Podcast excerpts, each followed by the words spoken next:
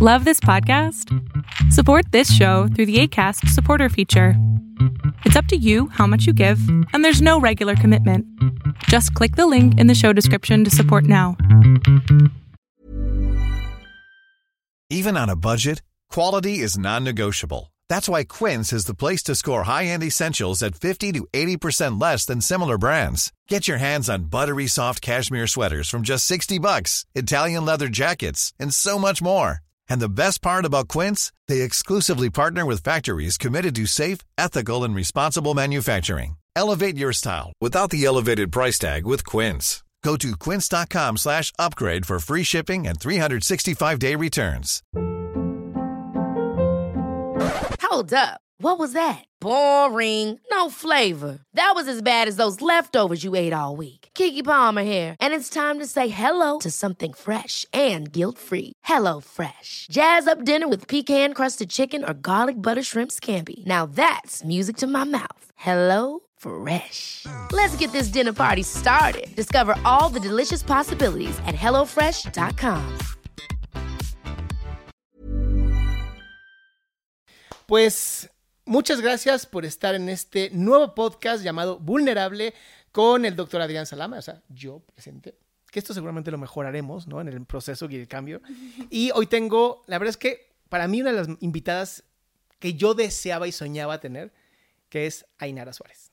Ainara, de verdad, mil gracias por haber aceptado venir a este podcast, a este nuevo, es un nuevo evento para mí, es un, eh, has visto ya que tengo ahí los videos en YouTube, todo, pero para mí, eh, hablando con Luigi, que es mi productor, ¿no? Veíamos como, todo el mundo habla como de la creatividad y de la filosofía y de los chismes, pero pocas personas están hablando de lo que para mí es importante y es la salud mental, ¿no? Entonces, cuando empecé con toda esta onda de salud mental, dije, ¿Quién podría ser la mejor persona para iniciar todo esto que nos pueda hablar de salud mental y cómo cuando hay ciberbullying, cómo cuando hay cosas que dices, oye, pues mi pasado pues, es pasado y te lo traen siempre a la cara, puede venirnos a hablar de cómo es la resiliencia, ¿no? Y para mí tú eres el ejemplo de resiliencia. Entonces, de verdad, muchas gracias por venir aquí, Ainara. Gracias por invitarme, yo feliz. a ver, yo sí tengo una pregunta. ¿Quién es Ainara? Esa es una pregunta complicada porque siento que generalmente me encierran en ciertas categorías, ¿no? La niña del video de Stop, la niña del otro video. Este, ahora recientemente también me encierran en la categoría de, ah, es una niña con TLP y nada más como que se centran en eso, pero creo que soy mucho más. Eh, soy al final una persona, eh, tengo 19 años, tengo a mis amigos, tengo a mis amigas, a mi familia, a mi novio, eh, soy activista feminista por los derechos de la comunidad LGBT más. Tengo muchas más cosas, estoy pensando en estudiar, estoy, pues sí, intentando elegir una carrera, cosas de este estilo. Entonces, pues sí, no solamente soy como la Inara que pintan en medios, hay mucho más detrás. Claro. ¿Cómo, cómo fue tu desarrollo? O sea, naces en una familia con cuántos hermanos, naces, eres la primera, la, la, ¿cómo es? O sea, Cuéntame un poquito tu biografía para conocerte un poquito más. Ok, pues soy la hermana más grande. Eh, tengo un hermano y una hermana. Eh, yo tuve una infancia súper feliz, fui una niña deseada. Este, la verdad, nunca tuve como problemas fuertes en mi casa hasta que empecé a crecer un poquito más, entré a la adolescencia y pues bueno, te imaginas. es, es complicado ser adolescente y tener tener TLP es, es raro. Y ahí fue cuando empezó a haber como un poco más de problemas, pero durante mi infancia todo bien, fui una niña feliz, fui una niña a la que querían mucho y a la que siguen queriendo mucho, a pesar de todo. Este, sí. Y, y, pues ya eh, llegué a los 13, 14, empecé como a volverme un poco loca. Este, o sea, los 13, 14 en la adolescencia, o sea, iniciando la adolescencia, ¿qué pasa en ti? Ah, empecé a tener muchos problemas, más que nada en la escuela. Eh, ya no quería como entrar a las clases, me peleaba con mis maestras, con mis compañeras, con la directora. Este, luego empecé a tener también problemas en mi casa, como con mi mamá, con mi papá, con mi hermano. Me peleaba con absolutamente todo el mundo. Como que no, no sabía cómo relacionarme bien con la gente y simplemente me peleaba con todo el mundo. ¿Cómo, eran esas peleas? ¿Eran peleas de verbales? eran arranques, de pronto sentías mucha emoción y había que tener un arranque. O sea, trata como de, ayudarnos más a entender, porque la gente habla del TLP como si fuera, ya sabes, ¿no? Este, estás aquí, luego estás acá y, y, no entienden cómo funciona el TLP, ¿no? Y además luego empiezan con, es que son sumamente mentirosos los TLP y estudien un poquito el DSM5, no mienten, es todo lo contrario, las emociones están al límite, ¿no? Porque yo lo que he encontrado, y ahí sí déjame hablarte desde la experiencia, muchas personas que son hipersensibles se confunden con TLP. Por eso quiero saber la diferencia, porque es difícil a los 12, 13 años decirle a una persona, ah, eres TLP, cuando normalmente tenemos que esperarnos hasta los 20, 23, que ya se consolidó la identidad para decir, ah, mira, sí tiene este trastorno. Y de pronto me hablas como esto de, pues a los 12, 13 ya con el TLP, ¿no? Digo, ah, ¿cómo?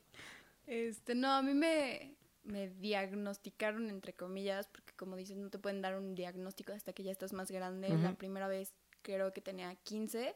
Ok. Que fue cuando empezaron a medicarme. Este, fui con diferentes psiquiatras, muchos psiquiatras diferentes, todos como que coincidieron en el TLP. Hubo algunos que decían que tenía algo más, otros que otra cosa, pero... ¿Pero qué sentías? O sea, ¿qué había en ti? ¿No? Acerca un poquito el micrófono para que no se pierda. ¿Qué sentías tú?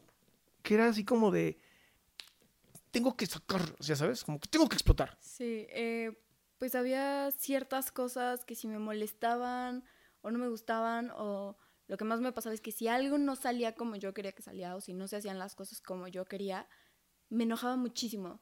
Y, me enojaba tanto que le empezaba a gritar a todo el mundo o sí llegué a pelearme físicamente con las personas y, y sí era algo muy, muy rápido. O sea, estaba bien y luego me enojaba y explotaba y estaba enojada media hora, algo así, y ya después como que me calmaba y ya era otra vez amor para todos y ya no pasó nada. Aquí nadie vio nada, no pasó nada, todo bien. Ok. Cuando había tristeza, ¿era solamente tristeza o te ibas directo a la depresión? No, de hecho, eh, odio estar triste. Entonces, cuando, cuando siento que voy a estar triste o cuando sentía que iba a estar triste, lo convertía en enojo. Me enojaba estar triste. Entonces, en vez de estar triste, estaba enojada. Ok, ok. O sea, estabas como más en confort con el enojo, ¿no? Era como más fácil para ti vivir el enojo. Pues sí, era la emoción que más sentía en general. Ok.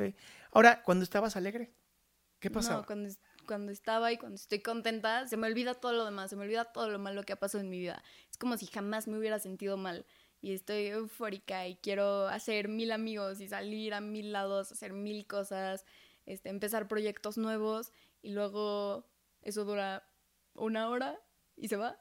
Y ya no me acuerdo qué es de estar feliz. Ok. ¿Y la emoción que sigue es enojo por no recordar cómo estar feliz o entras como en un estado zen, como centrado? No, como... Eh, como muy numb, ¿sabes? O sea, no estoy contenta, no estoy triste, no estoy enojada, nada más estoy. Ok. Cuando algo te daba miedo en la adolescencia, ¿era miedo o era pánico?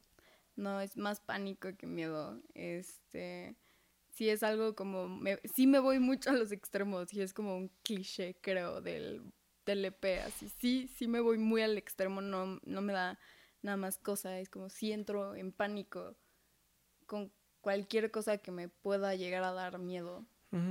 O sea, que no sé, me abandonen o algo así. Entonces entro en pánico y ya cualquier tipo de emoción que me da como, pues sí, como un poco de miedo es, ¡pum!, pánico instantáneo. Ok, entonces la ansiedad te ha vivido contigo toda la vida, ¿no? Hasta eso no soy una persona muy ansiosa porque no me preocupo demasiado por qué vaya a pasar o ni sobrepienso las cosas. Creo que al contrario soy súper impulsiva y no pienso. Entonces no, no, no soy tan ansiosa en esa parte. ¿Recuerdas tu primer amor? Uy, sí. ¿Fue, ¿Fue un primer amor de, de, amor o fue un primer amor de pasión? Ya sabes, de desgarrarse por esa persona. No, no, no lo sé. Eh, yo tenía, tenía 15 años. Eh, empecé a salir con un niño. En realidad ni siquiera, o sea, ni siquiera fuimos novios. Creo que duramos como tres meses, dos meses, una cosa así. Este, no, a mí me encantaba y yo moría por él. Este, al final no funcionó por porque no funcionó, porque estábamos bien chiquitos y Ujú. al final como que ni siquiera nos llevábamos tan bien, pero no me fijaba en que no nos llevábamos tan bien, solo era como de, wow, me encantas. Ok. Te, te hago todas estas preguntas porque la hipersensibilidad es justamente lo que acabas de decir. ¿No? Una persona hipersensible es todas las emociones que los seres humanos tenemos naturalmente se llevan a un extremo un poquito superior a lo que físicamente es soportable. Y algo que he aprendido con el tiempo de pues, trabajar con adicciones y trabajar con trastornos de la conducta, todo esto, es que lo único que ayuda a estas personas, ¿no? porque además yo también soy hipersensible, entonces tengo muy, muy buen conocimiento de esto, es cuando encontramos algo que nos ayuda a anestesiarnos un poquito, ya sabes. Y entonces de pronto las drogas, las conductas neuróticas destructivas, eh, el alcohol, ¿no? que también es una droga, pero bueno, vamos a hablar siempre de alcohol y drogas, nos ayudan como a bajar un poquito ese nivel y nos mantiene como en un estado natural, pero adormecido. Entonces, ¿qué tendemos a hacer? No usarlas, volver a explotar, usarlas, no usarlas. Y es un ciclo, ¿no? ¿En algún momento tú consumiste algo eh, que dijeras, uh, esto me funcionó? Ya sea alcohol o algún tipo de droga, que dijeras, "Ay, esto funcionó, pero no sé si me gusta. He probado de todo.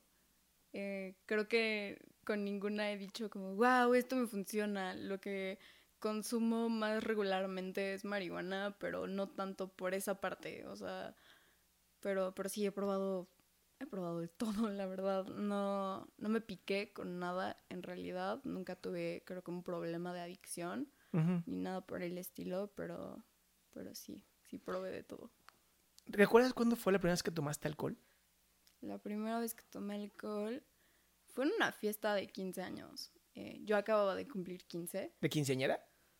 ¿O, o fiesta no, de quince? No, no, fue fiesta en su casa. O sea, no todos con este, sus pompones y No, no, no. bajando eh, la escalera. y- No, no, no, era como, como la típica fiesta que te ponen en las películas gringas. Ajá. Algo así.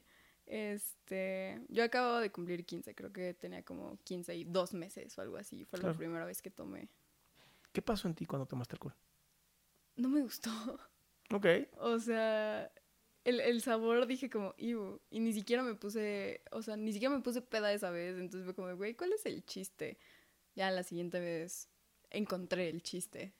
Pero, La primera vez que tú pruebas alcohol no encontraste ningún chiste. Fue como de, "Meh". Sí, fue como, eh, probé el tequila, dije como, esta cosa sabe raro, no pega, no, no estoy sintiendo lo que se supone que debería de estar sintiendo, ¿por qué hacen esto? Este, creo que no tomé la cantidad suficiente como para experimentar lo que se supone que se siente. Pero, pero sí, no, no fui fan la primera vez. Dentro de esta eh, conducta, ¿no? Que tenías como de, de estar como queriendo destruirlo todo y... ¿Cuándo empiezas a encontrar como un cauce? Como un hacia aquí tengo que ir. Yo creo que sí me tardé, ¿eh? Eh, como a los 17, casi 18. Te adoro, me tardé a los 18. Tengo clientes de 35 que no lo han encontrado. bueno, tomando en cuenta que apenas tengo 19, Ujú. es como apenas lo encontré. Eh, sí, creo que más pegándole a los 18 que a los 17. Este, pues me dejé de juntar con ciertas personas con las que me juntaba que no me hacían tanto bien. em, y empecé a, a concentrarme un poquito más en mí, en qué era lo que quería. Este, empecé a preocuparme más por las personas y a desarrollar un poco más de empatía, porque eso era algo que la verdad no tenía. O sea, me costaba muchísimo trabajo empatizar con cualquier persona. O sea, con los únicos que empatizaba era con los perritos. Qué interesante. Sí, una cosa muy extraña. No, no es extraño. Es, es que no te juzgan. Sí, Y el amor es incondicional, ¿no? Seas quien seas, hagas lo que hagas, mientras los alimentes te aman. sí. Es más, aunque no los alimentes, también te aman. Ok, en la escuela, ¿cómo, cómo fue tu, tu primaria, tu secundaria? ¿Cómo la viviste? Estuve en muchas escuelas diferentes. Este, estuve creo que en tres primarias, tres secundarias. ¿Debido a? Eh, pues por cualquier cosa. Me llegué a cambiar de escuela porque estaba muy lejos o porque a mi hermano ya no le gustó y nos cambiaron a los tres. Mil cosas. Este, ¿Y tus relaciones con, con las personas cuando cambiabas? no conservaba ninguna relación con las personas. Eh, cuando me cambié de la primera a la segunda e- escuela, digamos, ya no me llevaba con los de la primera, solo con los de la segunda. Y cuando me cambié de esa, ya no me llevaba con ellos. Y así fui cambiando. Como que nada más tengo una amiga que ha sido mi amiga toda la vida, desde kinder. Y es la única con la que he seguido teniendo una amistad de todas las escuelas en las que he estado. Ok. ¿Por qué con ella sí? No lo sé, ¿eh? Este, de hecho, nos, nos separamos un rato, como de tercero de primaria a tercero de secundaria. No, pues sí hablábamos, pero ya no nos veíamos y no salíamos. Y luego, como en tercero de secundaria, cuarto de prepa, empezamos a salir otra vez y ya. De ahí nos seguimos. ¿Qué tiene ella que dices, esta es una buena amiga? Pues creo que me entiende y yo la entiendo muy bien y tenemos como problemas similares. Este. Y pues sí, no, o sea, aparte de que nos llevamos muy bien y nuestras ideologías son muy parecidas, nos entendemos mucho. No, no te puedo decir que es mi mejor amiga, pero, pero sí la quiero muchísimo y, y es algo como, como especial porque ella sabe que no es mi mejor amiga y yo sé que no soy su mejor amiga, pero también somos como yo soy su única amiga desde hace 15 años y ella es la mía. Es una relación un poco rara, pero, pero sí, la quiero muchísimo. ¿Te era fácil hacer amistades? A veces. Eh, siento que tengo y he tenido siempre una personalidad que amas u odias. O sea, como que no hay de, ay, Ainara me da igual. Es como, güey, amo a Ainara o pinche morra me caga, no la soporto.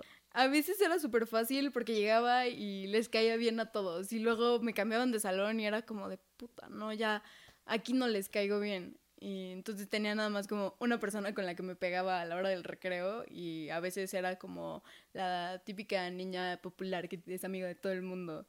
O sea, como que dependía del grupo de personas. A veces les caía muy bien, a veces no. Si tú pudieras evaluar tu, tu primaria, vamos a empezar por la primaria. ¿Cómo, cómo, cómo la evaluarías? ¿Como un momento de tu vida qué? Pues muy X, la verdad. No hubo nada en primaria que dijera como, wow, esto es memorable. Este.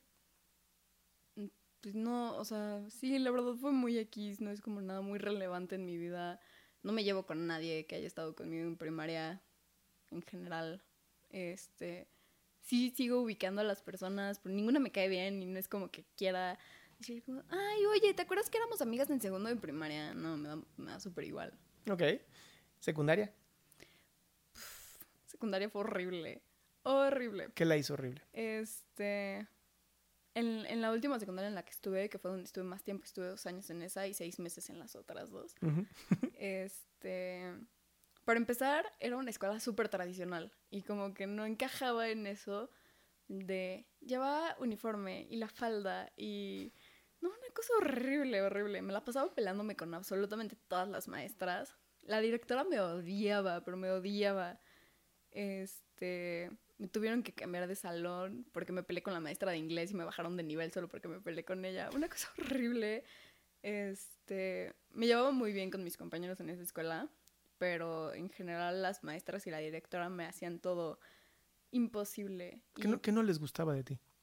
Pues es que creo que lo que les molestaba era que, aparte de que era súper grosera con ellas, porque yo me sentía superior, y cuando ellas se equivocaban en algo me encantaba corregirlas. Ah. Sí. pues creo que no soy una persona tonta, creo que soy bastante inteligente, pero soy súper huevona. Mm. Entonces, no hacía nada, nada, nada. No entregaba tareas, no hacía proyectos, no trabajaba en clase, pero de todas maneras siempre pasaba porque en el examen sacaba 10. Entonces como que les molestaba eso. Qué difícil, ¿no? Que seguramente eh, eh, te aburrías en las clases, ¿no? Era como, eh, qué aburrido. Sí. Ya lo sé. pues había clases que sí me interesaban, por ejemplo, historia. ¿Y ayer eras grosera? ¿Eh? ¿Y ayer eras grosera? Sí. ¿También? Sí, mi maestra de historia era horrible. Una vez, justo esa maestra, contesté un examen con lápiz y tenía que ser con pluma. Este, y me dijo, me echó un súper choro por haber contestado el examen con lápiz, que concluyó en, vas a ser la tercera esposa de un árabe. ¿Cómo llegó a esa conclusión? No tengo idea, pero de verdad, de verdad me dijo que iba a terminar siendo la tercera esposa de un árabe. Porque soy una irresponsable, porque no hago las cosas bien porque contesté el examen con lápiz. Diablos. Tenían una manera de pensar muy retrógrada en esa escuela en general. ¿En algún momento en la secundaria tuviste como un maestro que dijeras, o maestra, que dijeras, este me cae bien? Sí, tuve dos, de hecho. Este, mi maestra de inglés de segundo de secundaria, ella era increíble. Este, era como la única que ese año se preocupaba por mí, como que medio me defendía. Y mi maestro de matemáticas de tercero y secundaria, que de hecho lo corrieron de la escuela, este, él genuinamente quería que aprendiéramos, no solo yo, pero todos mis compañeros en general, que aprendiéramos matemáticas, que nos la pasáramos bien, que entendiéramos de verdad, eh, y se preocupaba por más nuestra salud mental que por nuestras calificaciones. Mira. Tuvo muchísimos problemas con la directora y lo terminaron corriendo. Ok. ¿Qué hacía que la maestra de inglés fuera tan especial? Am, no lo sé. eh, Pero dice, se preocupaba por mí. ¿Cómo? Pues era como la que siempre me defendía. Cuando tenía problemas con la directora, que era casi diario, eh, o con otra maestra, ella era la que se metía a defenderme. Diciendo que, más o menos, un ejemplo. Este, pues que en realidad sí era una niña inteligente, que me dieran chance, que no me estuvieran presionando tanto, porque mientras más me presionaban, más me enojaba con ellos y menos les iba a hacer caso, porque odio que me digan qué hacer. Y ella como que entendía esa parte de que no me gustaba que me dijeran qué hacer muchas veces. O sea, si me pones una tarea, la puedo hacer, pero me tiene que nacer hacerla. Si me estás chingue y chingue con que la haga, no lo voy a hacer. Claro. Ok, ok. ¿Secundaria es hasta qué edad contigo? ¿15 años? 15, sí, me gradué de 15. Ok. Cuando entras a la prepa es cuando cumples 16. Sí, entré a la prepa en agosto y cumplí 16 en septiembre. ¿Y la prepa era otra prepa? ¿Ya no era la misma secundaria? No, ya no era la misma. ¿Por qué cambiaste de prepa? Ah, porque la secundaria en la que iba no tenía prepa. Oh, bueno, pues sí. gracias, gracias. Este, Es como, pues sí, lógico. sí, yo, escogí, yo escogí la escuela, fue una pésima decisión, eh, escogí una escuela católica. Mal ahí, pésimo ahí. O sea, pasaste de una escuela tradicionalista a una escuela católica. Sí, ¿Por? no lo sé. Quería acercarme más a Dios. No, ¿eh? Entonces, Este, pues cuando fuimos a pedir informes me dijeron que, pues sí, la escuela es católica, pero que no importaba si yo no era católica. Al final sí terminó importando un poco, me hacían decir el Padre Nuestro, me aprendí el Padre Nuestro por ir en esa escuela. Sí, en vez de himno nacional, el Padre Nuestro. Sí, todos los días, este, cuando empezaban las clases. ¿Pero por qué, por qué fue tan terrible esta escuela? Creo que eran más las personas, o sea, mis compañeros. Ahí sí, nadie me caía bien. Nadie. No había una persona en mi generación que dijera como de, ah, está rescatable. No, o sea, me caían mal todos. Y como me caían mal, me caían tan mal, y en, en específico los de mi salón, dejé de entrar a las clases. O sea, me caían tan mal que ya no estaba en el salón y me la pasaba en la cafetería todo el día. Y no había prefectos que te dijeran, ¿por qué estás aquí? Sí, pero no les hacía caso. Oh, Ajá. Solo entraba a la clase de historia, a la clase de lengua y a la de inglés, porque el de inglés me obligaba a entrar. O sea, mandaba a personas a buscarme cuando no entraba a la no clase. quiero entrar, déjenme. Literal, literal. Este. Y me terminaron expulsando de esa escuela por faltas. Pues sí. Este, te contaban falta por cada clase, no por día. Y el límite de faltas era de 60 y yo tuve como 172. y sí, hasta la parte de hasta arriba, ¿no? La que más faltó en la escuela. Sí, La número uno. sí. Y ni siquiera terminé el primer semestre. Me corrieron Oh. antes, como a finales de noviembre. Y sí, ahí fue cuando, cuando tuve como mi primer acercamiento a lo culera que es la gente. Bien. Cuéntame esa historia. Eh, pues en realidad no fue como contra mí en específico esa vez. Después ya hubo como más. Eh, pero, pero sí, te ponían, como podías ponerlo anónimo, eh, te ponían una cantidad de cosas que dices como de, güey, ¿por? ¿Cómo o que? ¿Cómo que? Porque ahorita sí el rostro de asco fue maravilloso. O sea, sí, güey, ¿cómo chingados le dices gorda a una niña de 12? O sea, ya a los 12 te estaban diciendo que eras una puta y yo ni mi primer beso había dado. Así como, güey, te juro yo no sabía que era una puta. wow. O sea, la primera niña que me dijo puta, tuvimos una pelea porque yo no sabía qué era. Entonces me empezó a decir que era una pendeja porque no sabía que era puta. O sea, primero te dijo que eras una puta y después te dijo que eras una pendeja, pero no sabía que eras una puta. Chistoso, ahora es mi amiga y es de mis mejores amigas. ¡Wow! ¡Qué honesta! ¿Recuerdas tu- como tu primer como sensación de acoso? Fue cuando iba en segundo de secundaria. Este. Había faltado uno de, nuestro- de nuestras maestras. Entonces, pues tuvimos la hora libre. Y yo estaba el escritorio. Y mi salón estaba en el tercer piso de la escuela. Entonces estaba hasta arriba. Y estaban en recreo los de primaria. Entonces me subí al escritorio para asomarme por la ventana. Y un güey que iba conmigo en el salón me dice como, güey, estás bien buena. O sea, tienes unas nalgotas, no sé qué. Yo digo, güey, ¿qué te pasa? ¿Quién eres? Ni te topo. ¿De qué me estás hablando? Y, y fue lo Es primero la, que es la, la escuela donde tenías falda. Sí, Ah, qué lindo. sí, precioso, precioso. No me gustaba llevar la falda, por eso.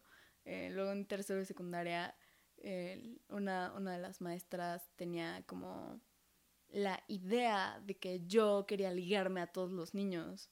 A todos. Entonces yo, yo me llevaba muy bien, muy bien con, con un niño de mi salón y no me dejaban juntarme con él. Porque no vaya a ser que... Ajá. No, no vaya a ser que tengan algo que se vayan a ir a coger al baño en segundo, tercero secundaria. Wow, Este, suena... Llegó un punto donde, donde no dejaban que los niños se sentaran junto a mí. Porque en ese momento yo me llevaba mucho más con los niños y la verdad eran mis amigos, o sea, como muy X. Y no me, no me no dejaban que se sentaran junto a mí porque no vayan a hacer algo en el salón. Wow. O sea, Wow, como qué... muy sexualizada por parte de las maestras y de la directora, muy chiquita. Claro, que también te está invitando, ¿no? Con la idea como de... ¿Por? ¿No? Ahora, ahora tengo dudas, ¿no? De, de esto que está ocurriendo. Ujú. Ok, ok. Más adelante, antes de los 16, algún tipo como de esta sensación como de acoso de, de hombres, de... Porque tengo muchos, tengo muchos pacientes que me han contado, ¿no? Que iban a- caminando con el uniforme y nunca faltó el tipo que metió la mano rápido así.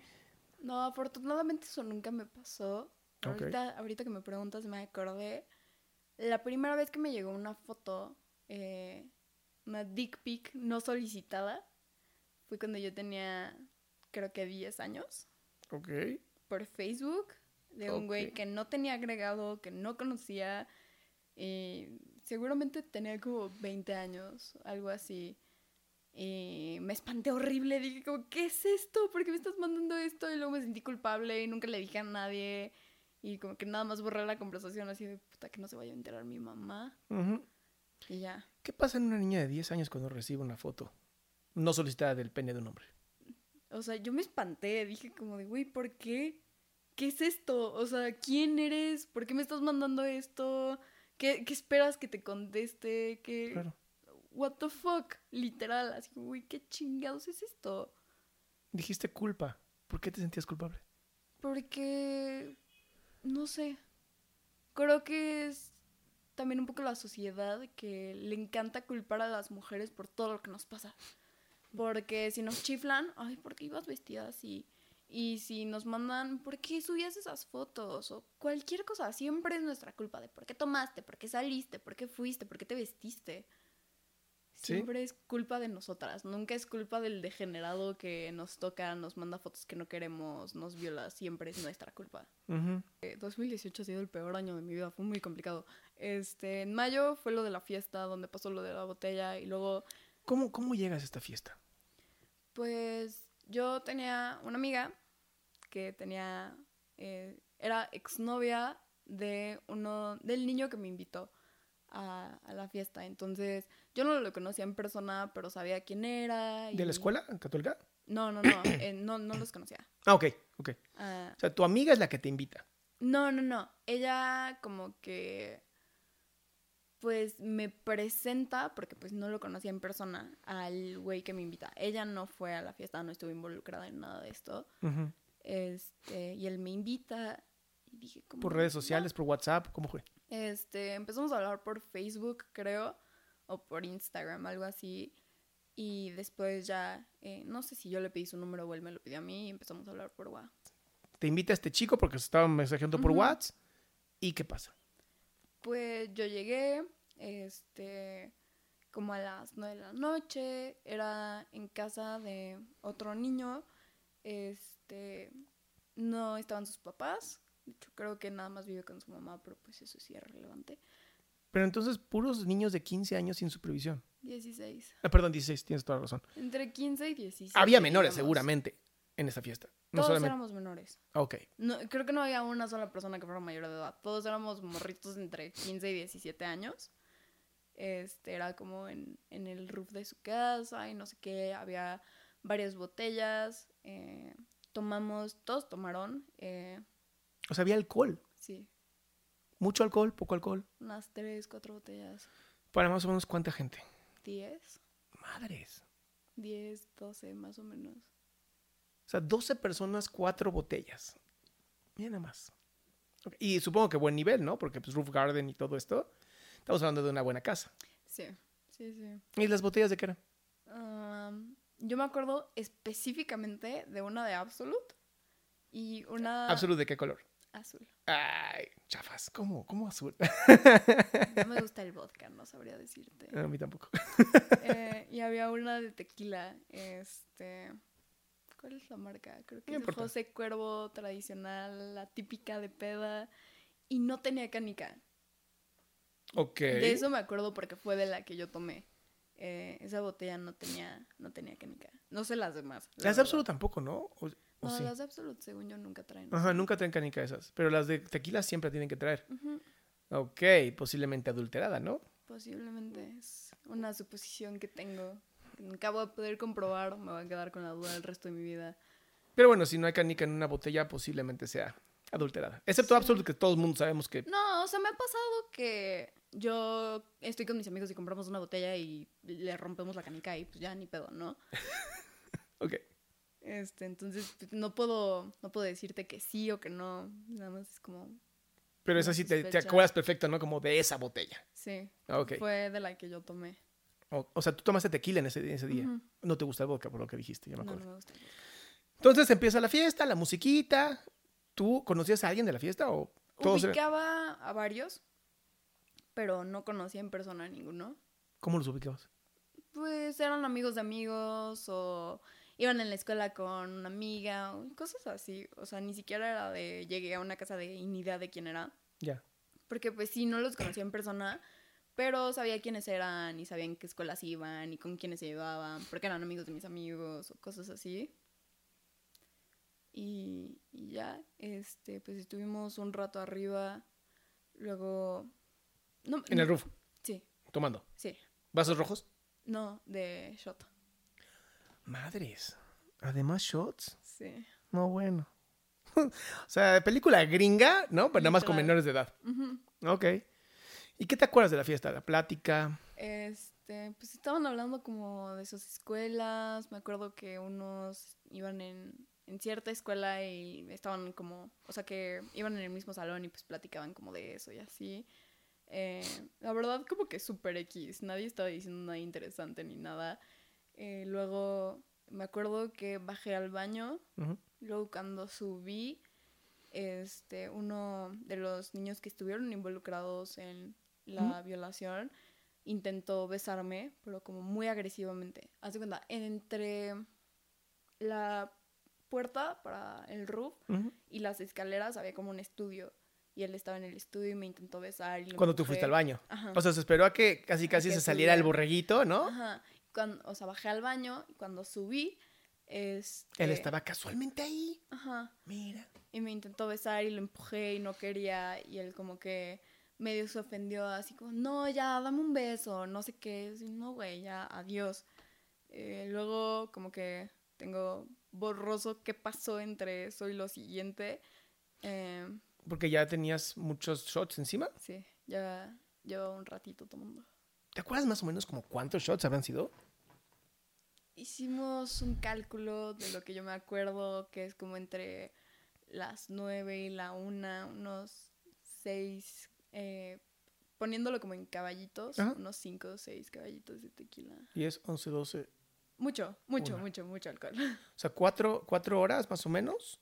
Seis caballitos. más o menos. ¿Y eran los caballitos chiquitos o eran los caballitos grandotes? No, eso es un aproximado para que te des como una idea, porque eran shots de la botella, pero más o menos como esa Ah, no, espérate. Es que shots de la botella podrían ser doble shots. Sí. O sea, Por eso te digo, es como nada más un aproximado.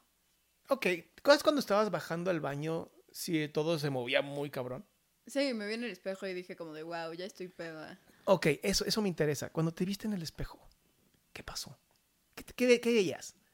Pues, o sea, es, eso no es algo en lo que haya pensado demasiado ni le haya dado muchas vueltas, porque es algo que me pasa como cada vez que tomo y voy al baño, es como, me quedo viendo en el espejo y es, sí, sí estoy peda, o chance nada más estoy happy, o te pones como a analizar qué tanto alcohol hay en tu cuerpo, dije, no, sí estoy peda.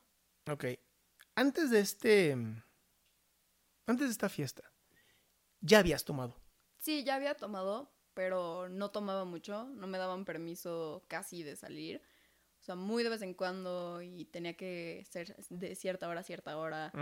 este... Pues no sabías realmente cuando estabas muy peda. No. No había como este No, no conocimiento. sabía tomar, no. claro que no. Exactamente. Es justamente lo que quería saber. O sea, que tanto realmente ya estabas como, no, ya ves que Ainara ya estás muy mal, güey, ya empieza a tomar agua, porque si no, no, realmente pues No. tomaste shots de la botella, que te lo vuelvo a decir, o sea, pueden ser doble shots, ¿no? Entonces, seis, yo te diría doce, ¿no? Y doce en cuatro horas, estás hablando de tres por hora. Y es de lo que yo me acuerdo. O sea, no sé si seguí tomando después de eso porque ya no hay recuerdos. Claro. Este, bueno. Entonces, bueno, subes, este tipo quiere besarte, tú sí lo empujas. Ajá, y salimos otra vez. Luego, como que no me acuerdo bien de qué pasó entre esto y lo siguiente que me acuerdo, pero me acuerdo que. Y empezamos con blackouts. Sí. Bajamos, estábamos como en el estacionamiento y luego fuimos al Seven a comprar no sé qué. Eh, cuando veníamos de regreso del Seven, creo que no es un Seven, es un Cab. pero ¿Con pues cuánta X. gente ibas? Con una persona. ¿El que te quiso besar? No, otro, pero también estuvo involucrado, el que grabó. Ok. No sé qué compramos, pero me caí. Eh, de regreso me caí. Llevaba shorts y me raspé la rodilla. Entonces, podemos decir que sí, sí estaba borracha. Este, y ya de ahí no me, no me acuerdo. ¿De la caída ya no te acuerdas? O sea, me acuerdo que me caí. No me acuerdo de haber regresado a la casa. Y ya no me acuerdo de más. Wow. Ok. ¿Cuándo empiezas a acordarte? No, o sea, no me acuerdo. Todavía no me acuerdo. Ok, pero ¿cuándo mi pregunta fue mala. ¿Cuándo te recobras la conciencia? Am, como a las cinco y media de la mañana. Eh, Ok. Wow. Sí, pasó mi papá por mí a recogerme, creo que como a las seis. ¿Cómo te sentías? ¿Te acuerdas de eso? ¿De conscientemente cómo te sentías? ¿O seguías anestesiada? No, o sea, como que no. Nunca tuve un recuerdo de qué había pasado. Eh, o sea, si no. si ¿Sensación? No, si no existiera el video, yo ni me entero. Wow. Ok. Lo, lo he intentado trabajar en terapia y todo, a ver si es como más bien que lo reprimí por trauma, pero realmente no puedo recuperar eso. No, no he logrado acordarme de qué pasó. Ok. Entonces recuerdas cinco y media, tu papá pasa por ti, que seguramente la adrenalina de mi papá viene por mí, hace que te vuelvas la conciencia, Yo, yo le dije que pasaba por mí. O sea, yo le hablé para que pasara. pero no te acuerdas de haber hablado. No me acuerdo. Eso es más algo que me contó él. Ok. Ok. Entonces ya te recoge y ¿qué más te acuerdas de ese área? ¿Irte a tu casa? No fuimos a mi casa. Fuimos a un tipo de terapia alternativa que estaba tomando. ¿A las cinco y media de la mañana? Eh, no, pasó por mí. Yo le marqué como a las cinco y media, pasó por mí como a las seis y Ah. tenemos la cita como a las siete, seis y media, siete. Ya que me leyeron las cartas. Ok. Sí, Es un buen horario para leer las cartas, 7 de la sí. mañana. Es que es medio, medio hippie la señora que me lee las cartas. Es poca madre. Este, le gusta que sea al amanecer y no sé qué. Una cosa rara. Y ya fuimos a que me leyeran las cartas. Y ahí todavía estabas borracha. Pues sí. Seguramente. así. ¿Qué sigue? ¿Qué, qué pasa en ese día? ¿Ya te leen las cartas? ¿Ya te regresas a tu casa? Normal. Regresé a mi casa, no hice nada. Todo normal. Ok. Ok, es un momento muy normal.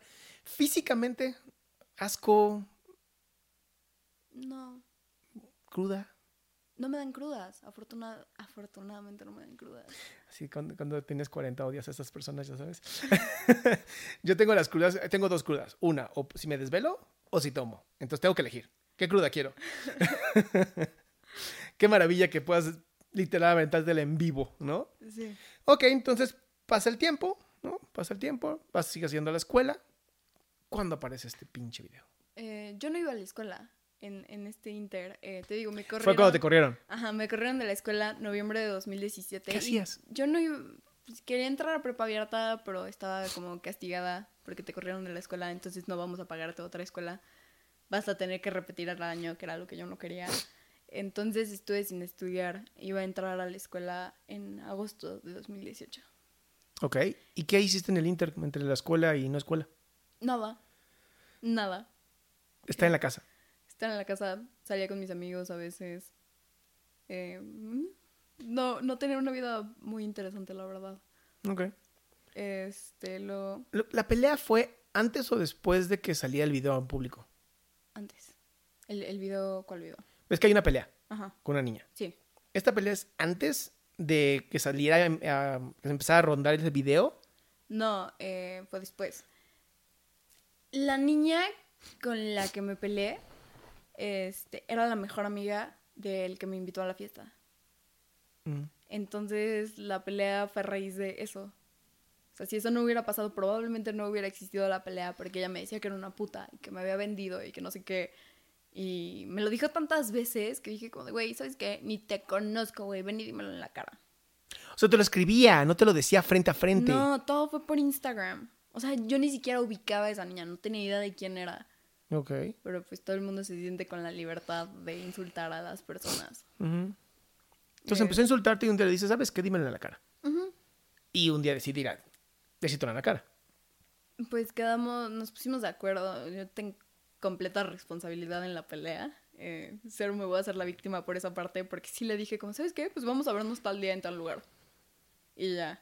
Se hizo mucho más grande de lo que esperaba. Yo pensé que nada más iba a ir ella. Había como 40 personas, sin exagerar. O sea, mu- muchísima gente. ¿Por qué tanta gente? Porque pues era show. Eh, yo le caía mal a mucha gente. Todavía le caigo mal a mucha gente. Y como que esperaban que me partieran la madre. Y fueron a ver. Oh. Y en esa pelea yo no he visto ningún video, honestamente. Entonces. ¿qué pasó en esa pelea? Este, pues llegamos, fuimos como a un parque que está atrás de Oasis. Este, ya como que me empezó a mentar la madre. Y dije, sí, ¿sabes qué? Suéltame el primer golpe, no pasa nada. Y eso fue como el- el único video que no se hizo viral. Este, De todos. sí, eh, nos peleamos ella y yo, nada más, sin que se metieran más personas. Este, le gané. No, no estoy orgullosa, pero pues eh, creo que eso fue lo que hizo que pasara todo lo demás, porque no me ganó ella, este, gané, porque pues nadie gana en una pelea. Este, y luego ya le dije, como sabes qué, pues para que no te quedes ardida, suéltame un golpe y no te contesto. Y ya me dejas irme. Me dijo, va, me soltó un golpe, yo me estaba yendo, este, toda la bola de personas, me empe- yo iba con, con una amiga nada más. Eh, ella no se metió para nada, como que no era, sí, no, no la llevaba para eso, era nada más apoyo moral. Este, nos, nos empezamos a ir eh, y nos empezaron a seguir y me empezaron a, a gritar así como pinche niña Moet y no sé qué. Nos empezaron a aventar cosas. Este, Tú la- no sabías nada de eso en ese momento. No, ahí ya sabía. Me enteré del video dos días después de la fiesta. A ver, cuéntame entonces. Dos días después de la fiesta, ¿qué pasa? Este, 25 de mayo pasa lo de la fiesta. 27, 28 por ahí, me marca un amigo. Me dice como, ¿qué pedo, pendeja? ¿Qué hiciste? Güey, ¿qué, oh, ¿de qué o qué? qué- de, de qué hablas, güey? Me dijo como de, del pinche video, no sé qué. Yo así, güey, ¿de qué video? ¿De qué me estás hablando? Eres un idiota. Y me lo mandó. Diablos. Dije como, no mames, no soy yo, güey, no es ¿Qué, qué sientes en ese momento cuando recibes ese video? Yo eh, no sabía que era yo. Como que entré en negación. No, no soy Ok, yo, güey". ya, te despersonalizas y lo ves desde afuera, ¿no? Como, ¿y esta niña quién es?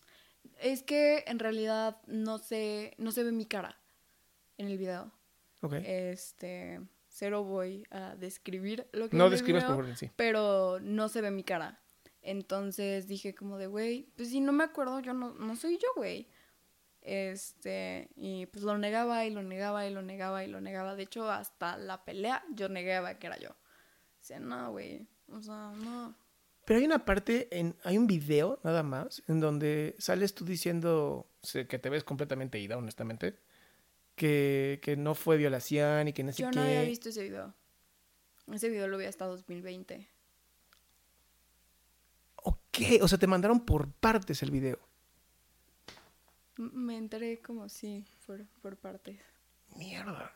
Ok. Entonces en la pelea es como, o sea, tú primero dijiste, yo esa no soy yo. Y en la pelea te empiezan a decir, pinche niña Moet. Ajá. Porque pues todo el mundo decía que era yo. Pues al final resultó que sí era. Ni modo. Este.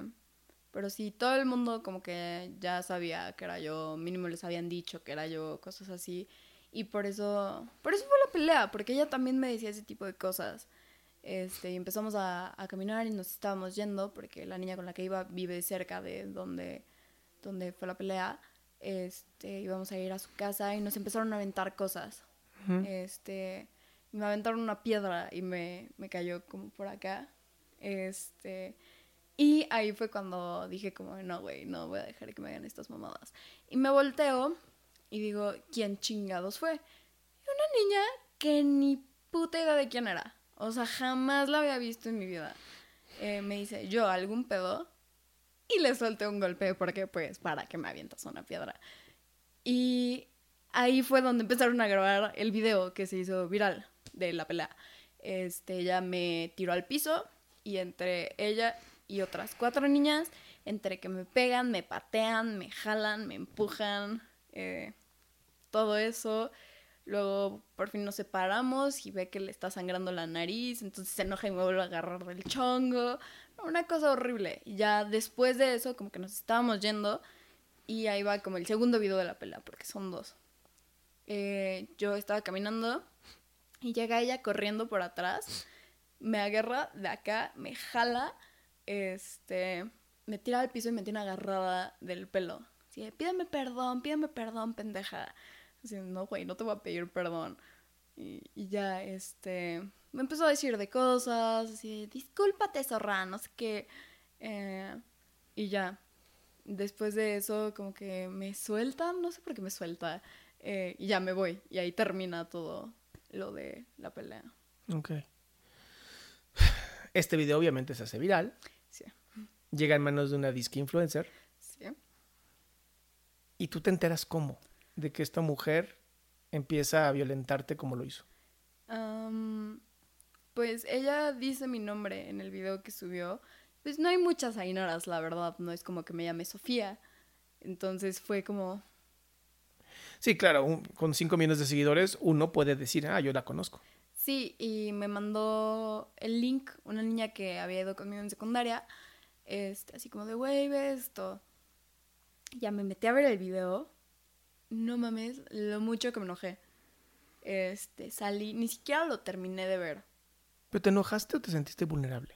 Me enojé muchísimo, Ok. muchísimo, este, de todo lo que estaba diciendo de mí, que dijera que era una puta y que no sé qué, y... De moral distraída. Sí, sí, sí. Ay, no, horrible. Me enojé, salí de mi cuarto, creo que rompí la mitad de la vajilla de mi casa, estaba gritando, tuve un breakdown horrible, me salía a llorar en la lluvia como mi momento de main character, ya sabes.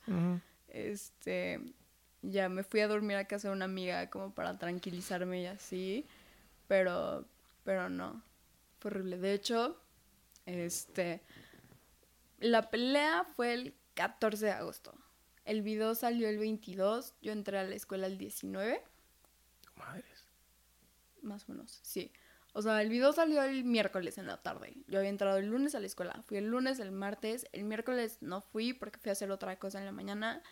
El jueves tampoco fui porque me había quedado a dormir en casa de mi amiga porque había salido el video y me sentía muy mal. Luego el viernes que fui, todas las niñas de mi salón me dijeron como, también te vamos a agarrar putazos por puta. Y dejé de ir a la escuela. O sea, fui el viernes, el lunes ya no fui, dejé de ir. Este, me salí de la escuela pues por ese video. Acababa de entrar. No, una cosa horrible. Claro. ¿Qué emociones había? Más que nada, en ese momento estaba enojada. Luego, este, pues me empezaron a seguir muchísimas personas en Instagram y la mayoría para insultarme, para decirme de cosas, para... No, no, no sé, o sea, no, no sé por qué la gente hace eso. Este, pero sí, me seguían y me insultaban así, eres una puta. Básicamente repitiendo como, como borregos todo lo que ella había dicho en su video. Este. Y ahí fue cuando me empecé a sentir más expuesta. Que dije, como, no mames. O sea. ¿Cómo? O sea, es que tenías 16 años. 16 años apenas empezando a entender cómo funciona la vida, la identidad, ¿no? Empezando a conocerte como mujer. Y de pronto que literal toda la sociedad que tú tenías a tu alrededor, pues la letra escarlata, ¿no? La, odiada, la apestada. Es que yo no entiendo cómo no estás rota. Mucha terapia, mucha. No, no, pero, pero lo que, o sea, la resiliencia que tienes, eso es lo que me sorprende de ti. ¿Cómo? ¿Cómo se alcanza esta resiliencia? Porque el enojo lo entiendo perfectamente, pero esta sensación de angustia, de, que se te hace un hoyo en el estómago y dices, ¿y ahora cómo voy a vivir a esto? Y que lo hayas logrado, eso es lo que de verdad, eso es lo que me llama la atención de ti. Pues me costó un poco de trabajo. Este. Afortunadamente, dos meses después de que salió el video, Instagram decidió borrar mi cuenta. Entonces, como que empecé de cero con una cuenta nueva y ya nada más me seguían personas que conocía y pues dejó de lloverme como tanto hate y se quedó como en pausa. ¿Pero leías los comentarios? Sí. ¿Por qué? Por, por tonta, la verdad. No, no, tonta no puede ser. Me queda claro que tonta no eres. Este, no lo sé. Este, estás en, ¿Qué estabas buscando en los comentarios? Más que nada era como la necesidad de defenderme. ¿Contestabas además? Sí. Y me peleaba con todos. Este, no, me peleé con mucha gente en comentarios, mensajes. Ahorita ya no los leo, ya ni solo bloqueo gente. Más o menos como así, como cuántos mensajes habrás recibido. En ese momento. Ajá. Fácil de hate, unos 1500, con amenazas incluidas y todo. ¿Amenazas de qué tipo? amenazas de muerte, amenazas, eh, amenazaron con violar a mi hermana, que tenía 11 años. En ese momento, con matar a mis perros, con golpear a mi hermano. Eh, me llegó una amenaza eh, que decía en qué salón, de qué escuela y en qué grado iba mi hermana, dónde estaba mi casa, o sea, la dirección de mi casa y en qué parte de la privada estaba ubicada. O sea, entras y te vas para tal lugar y es la casa de ahí. Y de pronto es como poner en el, spotlight, ¿no? En el reflector. Sí. Esto fue entonces, literal, dos, tres días después, ya ni siquiera puedes regresar a la escuela. ¿Qué pasa entonces? ¿Qué tienes que hacer? Yo como que a partir de que cerraron la cuenta de Instagram que tenía en ese momento, que fue en noviembre, dejé de hablar del tema. Eh, sí lo hablaba en terapia y con mis amigos de vez en cuando cosas así, pero nunca hice una declaración pública o algo en medios como lo que estoy haciendo ahorita. Me tomó un rato como poder hacerlo. La primera vez que hablé del tema fue en mayo del año pasado. Eh, subí una serie de TikToks más que hablando de la violación, hablando de lo que ella había dicho de mí en el video. ¿Eso fue cuando ella te contesta por Twitter? Sí. Ah, ok. A ver, ¿cómo fueron esos TikToks? pues subí este, TikToks primero explicando eh, de la pelea, ¿no? De sí, fui, me peleé, no sé qué. Luego poniendo como partes del video de Patética Generación, donde ella dice mi nombre, dice que soy una puta, que moral distraída, este, que me cuide para, me cuiden para que no termine siendo una prostituta y además una prostituta pendeja, porque si no hubiera cobrado más. Este. Algo, algo mencionó, sí es cierto, algo mencionó de cajetillas, ¿no? Algo así. Ah, lo que ellos decían, ellos me refiero a las personas que le dijeron a ella, los que estuvieron involucrados, es que yo había accedido a cambio de tres cajetillas de cigarro. Entonces, todos estos TikToks, y obviamente le llegan a la señora, ¿no? Sí, se hicieron un poquito virales. Este, y pues le llegaron a ella y sube la serie de tweets diciendo qué pendejos los que le crean y sube el video que mencionabas antes donde yo digo que no fue violación y no sé qué, que se nota que pues estoy borracha, que pues no puedes dar tu consentimiento si estás borracha, la gente como que no entiende muy bien esa parte. Eh, y esta fue la primera vez que yo veo ese video. Hasta el 2020. cuando ella lo pone en Twitter. Okay, exigiéndome pruebas de mi denuncia. ¿Tú ya habías denunciado? Sí, en 2018 se presentó una denuncia por la violación Em, pero no la presenté yo porque era menor de edad, la presentaron mis papás. Yo no estaba lista para el proceso, eh, para llevar todo lo que he estado haciendo ahorita. No hubiera podido, no estaba lista para hablar abiertamente de lo que me había pasado. Todavía ni siquiera había terminado de aceptar que era lo que me había pasado. Entonces, sí, sí existió una denuncia, se presentó, fui a la, a la fiscalía un par de veces, pero la dejé ahí porque yo no estaba lista para seguir y ella me exigía pruebas de mi denuncia, incluso me mandó un mensaje por Instagram diciéndome como, lamento que sientas que mi video fue atacándome, no fue así, atacándote, o sea, atacándome a mí, no fue así, me mandas foto de tu denuncia, no le contesté, nunca le contesté. Eh, y ya como que ahí se, se quedó. Y fue cuando... Eh, ¿Por qué si le contestabas a toda la gente que te caía mal porque ella no?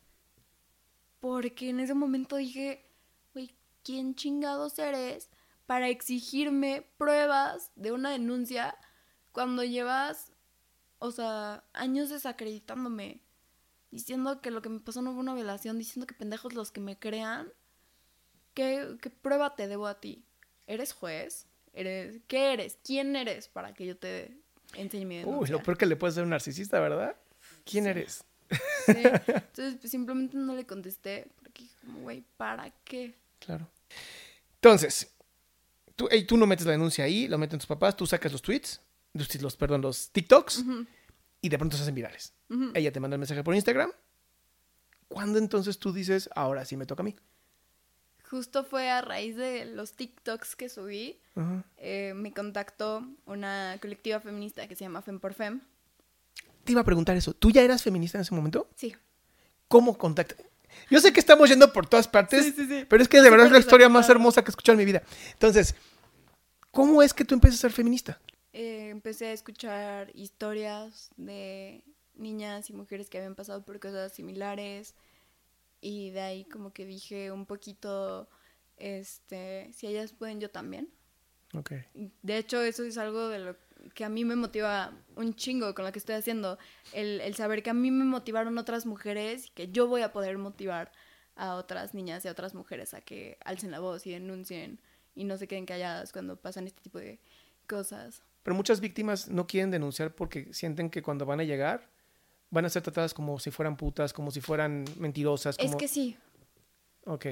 Eh, creo que en, en, el sistema de justicia en México, más que quererle a las víctimas, es como de, enséñame tus pruebas de que sí te pasó esto. Claro. Eh, intentan, se toman eso de inocente hasta que se pruebe lo contrario muy en serio. Entonces, en vez de realmente querer saber la verdad, es como de probar que los hombres son inocentes, a huevo. Y, y entonces sí te... Es, es, difícil porque sí sientes que te están intentando desacreditar, aunque tal vez no sea la intención de la persona que te está atendiendo, bla, bla, bla, pero, pero sí te sientes juzgada en, cuando no eres tú la que va a ser juzgada, o no deberías ser tú. Claro. Que eso es lo que hace difícil, ¿no? A las mujeres. Acercarse incluso al Ministerio Público después de una violación, porque, ¿y si no me creen? Uh -huh. ¿No? Pues ¿para qué lo hago entonces? Ok, entonces, ya se habían calmado las aguas antes de los TikToks y los Twitters y todo eso. Uh -huh. Y de pronto repunta, ¿no? Sí. Regresó. ¿Cómo te sentiste cuando por fin regresó otra vez esto? Creo que ya como que le iba agarrando un poco más de experiencia al hate. este, entonces ya no, ya no los pelaba tanto, nada más. Este, algunos sí les contestaba, otros era como de, güey, qué flojera, neta. Y uh, vete, adiós. Eh, y ya, me volvieron a cerrar mi cuenta de Instagram. me han cerrado muchas. Y, y, ya como que se volvió a calmar un poco después de que me cerraron la cuenta, porque ya no me encontraban otra vez. Claro. Es, ¿Ni por TikTok? Me terminaron cerrando esa cuenta de TikTok también. Tengo una habilidad cabrona para que me cierren cuentas. Ok. Sí. Este, y no volvió a, digamos que se quedó como en el mismo nivel. ¿Sabes qué me llama tanto la atención, Nara? Que cierran las cuentas de las víctimas. Me llama muchísimo su atención. No es como de, deberían de cerrar las cuentas de las personas que generan a las víctimas, ¿ya sabes? Pero no, por alguna razón, y supongo que es algoritmo, ¿no? Supongo que es, reciben tantas denuncias, porque a mí me cerraron una cuenta con más de 500 mil seguidores en Facebook. Cuando hice justamente cuando esta niña o señora, es una señora, hace esta... mm, No me acuerdo cómo fue el video. No me acuerdo cómo fue el video, pero hace un video otra vez de ti. Vuelve a hacer otro video de ti. Ya no es el de Patética Generación. Y ahí es donde yo ataco. ¿No? Y me meto. Y este. Y tuve la mala suerte de invitar a un amigo mío que es muy ácido. Y de pronto se empezó a pelear muy fuerte con, una- con el público. Pues ya sabes, los borregos de, de la señora. y, y nos cerraron la cuenta. Y, y es una cuenta donde yo hablaba de salud mental. ¿no? Donde de- hablé con gente de Facebook, todo, no se pudo hacer nada. Y a mí me llamó mucho eso la atención. Se sigue defendiendo a quienes generan el- el- el- la atención. Donde haya sangre, ahí están. Pero no se te vaya a ocurrir decir algo malo porque, no, o sea, ¿cómo? ¿Cómo vas a atacar a nuestros ídolos? Nos generan millones de dólares, ¿no? Y eso es lo que me preocupa. Me preocupa dónde está yendo la generación. Que es la gente que genera odio, que genera vistas, que genera dinero. Bienvenidos. La gente que habla de denuncias, que habla de cómo no nos debemos de victimi- de victimizar, que hablamos de salud mental, nos estás generando gente que se sale de la, de la aplicación por ti. Ya sabes, haces que piensen, no, no queremos que piensen.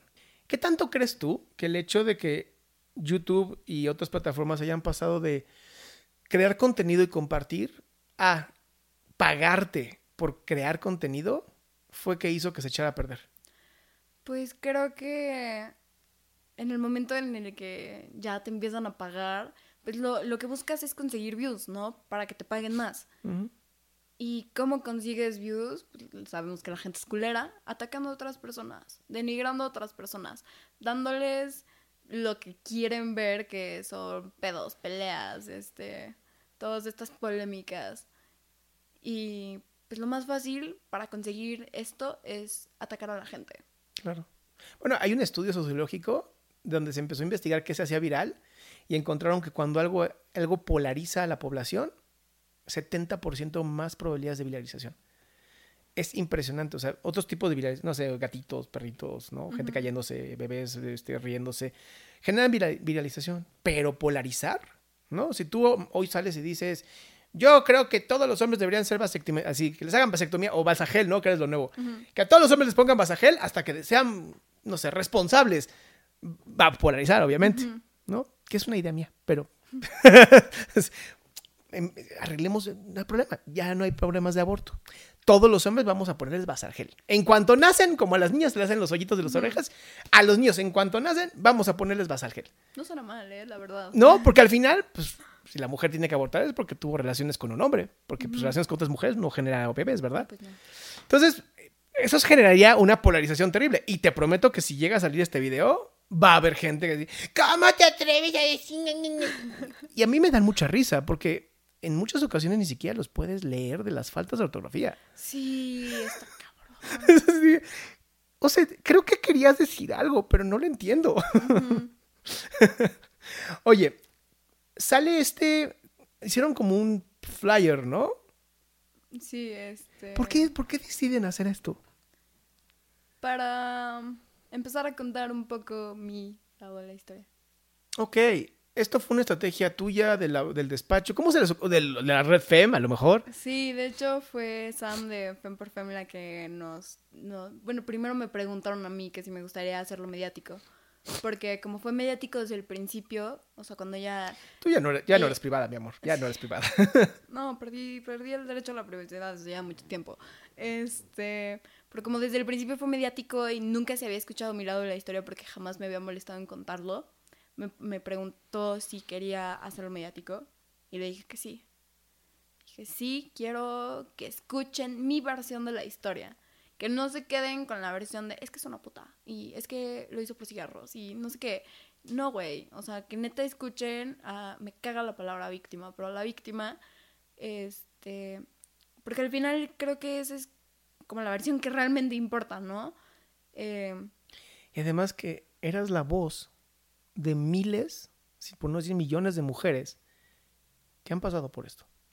Sí, pues además, fuera de que hayan sido abusadas, que hay muchísimas, también hay muchísimas que han sido denigradas, este, revictimizadas eh, por, por influencers, no, no solo por Sí. esta señora, pero por influencers en general. Creo sí. que el que por fin eh, yo haya levantado la voz en contra de ella puede sentar un precedente. Es que es ella y lo que representa. Exacto. Porque no sí. solamente es ella, porque mucha gente lo agarró así. Sí, no, es- el rebaño, el rebañito, agarró y dijo, es que es en contra de ella porque lo están haciendo mediático cuando debería de haber sido, pues también debería haber sido tuyo privado. Sí. Y no lo fue. Y gracias a ella, algo que era privado, se hizo muy público. Sí, pues lo- que queremos es que esto cumpla también una función pedagógica, de que las personas que crean contenido eh, empiecen a darse cuenta de que no pueden hablar de cualquier cosa y no porque tengan millones de followers no van a tener una consecuencia. Las redes sociales solamente amplifican lo que es la persona. Es como el dinero. Si tú eres una mierda de persona y tienes dinero, vas a ser una mierda de persona con dinero. Y las redes sociales son exactamente lo mismo. Porque sí supe de un caso de una niña que se quitó la vida. Sí. Porque esta señora habló de ella. Mica, sí. ¿Te sabes esto? Yo no me la sé. Eh, no quiero decir nada que no sea cierto, pero hasta donde yo sé, pues eh, Mika, ah, más bien esta señora habló muy mal de ella, burlándose de su cara, que porque tenía la cara muy rara. Y subió un video burlándose de ella, como lo ha hecho con muchísimas otras personas. ¿Se subió la foto de la niña? Así es como de pinche cara rara, una cosa así, dijo. Y pues conocemos a los fans de esta señora, evidentemente se fueron contra ella a atacarla y pues la verdad creo que no, no todas las personas tienen la fuerza para poder lidiar con, con esos ataques y no hay nada comprobado, no sabemos si sea cierto o no, pero dicen que ella eh, se quitó la vida a raíz de esto. Es que imagínate si te han dicho toda la vida que estás gorda, o que estás fea, o que estás rara. Y de pronto a lo mejor son, no sé, tu salón, 30 personas. La escuela, 300 personas. 1500, o sea, a ti te llegaron 1500 mensajes, Aproximadamente. aproximadamente. 1500 personas. A lo mejor diciéndote que te van a matar, que te van a violar, que te van a... O sea, no todos tienen tu fuerza. ¿No? Y esto es algo que... Tú eres única. Y eso, es- eso es... Y, y de verdad no te lo digo como halago, te lo digo porque, porque eres de las pocas personas que naturalmente son resilientes. ¿no? Y yo que trabajo con víctimas, yo que trabajo ya 17 años trabajando con, en psicoterapia, fortaleciendo la autoestima de la gente, sé lo difícil que es generar. Es que ni siquiera. Es como si estuvieras hecha de adamantium. O sea, para todos los fans de Marvel. y me sorprende. Y eso es lo que trato como de rescatar. Cómo después de todo esto, tu mente sigue en un voy para allá. Y ese es el camino. Y a pesar de los golpes, piedras, voy para allá. Creo que ahorita de lo que más me agarró y de lo que más me, me he agarrado desde que se hizo pública la denuncia es que así como me llegan muchísimos mensajes de hate, me han llegado muchos mensajes de niñas y de mujeres diciéndome que yo las inspiré a denunciar a sus agresores. Wow. Ajá. Wow. y o contándome sus, sus historias, tal vez todavía no listas para denunciar, pero queriendo hablarlo por primera vez. Eh, cosas así, pues eso, eso es lo que me, me hace querer seguir con todo esto, a pesar de todas las personas a las que no les gusta y no les caigo bien por haber denunciado a su ídola. Digamos que fuiste esa persona que agarró el ídolo y dijiste, mira, es de cerámica y se rompe. Y eso me encantó. Porque a mí, a mí en algún momento me han puesto, ¿no? Me he equivocado en algún video y me ponen, se me cayó un ídolo. Y yo, qué bueno. Yo en ningún momento he querido ser un ídolo de nadie. A mí lo que me interesa es compartir el conocimiento. Que me equivoco porque soy un ser humano. Que tengo micromachismos, seguro, porque soy hombre blanco privilegiado. Sí. ¿no? Eso es algo que nunca he dejado de decir. Yo sé que lo soy. Y de pronto eh, me han dicho incluso que decir, cállate machito, ¿no? Pues, sí, yo no me meto por eso en temas del feminismo. Me meto en temas de, de- de los que queremos realmente alejarnos del patriarcado para poder vivir nuestro, nuestra masculinidad desde, otro, desde otra visión. Por eso también este, este podcast de ser vulnerable es tan importante, ¿no? Y, y parte de lo que queremos dar, ¿no? Y dar a conocer es cómo hay gente vulnerable, pero también hay como gente como tú que a pesar de la vulnerabilidad la usan a favor para generar una la luz, ya ¿sabes qué eres la luz? Eres ese reflector de ya no van a seguir, ya no tienen poder. ¿Qué sigue en tu vida? Porque esto, esto obviamente está que arde, ¿no? Todo el mundo habla de este tema. Pues aparte de todo lo que está pasando ahorita, yo quiero regresar a estudiar. Este, terminé la prepa abierta el, el año pasado. No quedaba de otra, ¿verdad? Sí, pues no. Este, quiero entrar a la carrera, todavía no decido bien cuál. Estoy entre Derecho y Psicología, justamente.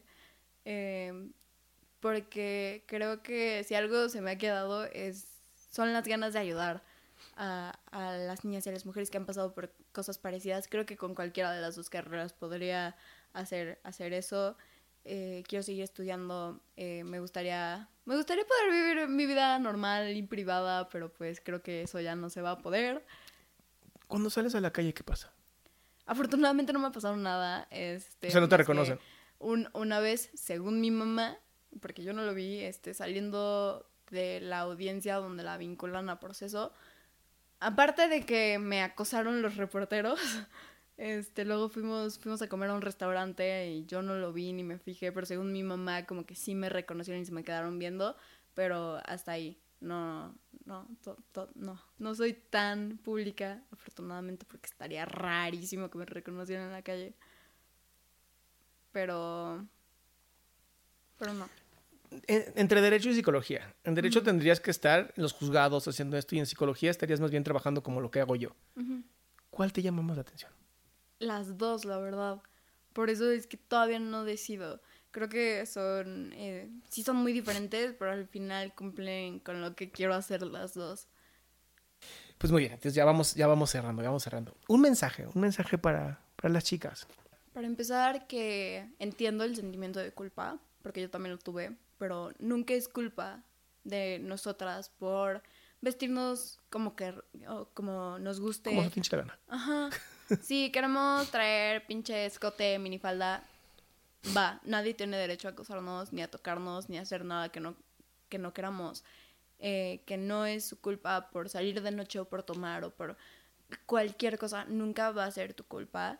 Y está bien si no te sientes lista para denunciar todavía, porque es un proceso y porque cuando a mí me pasó yo no estaba lista.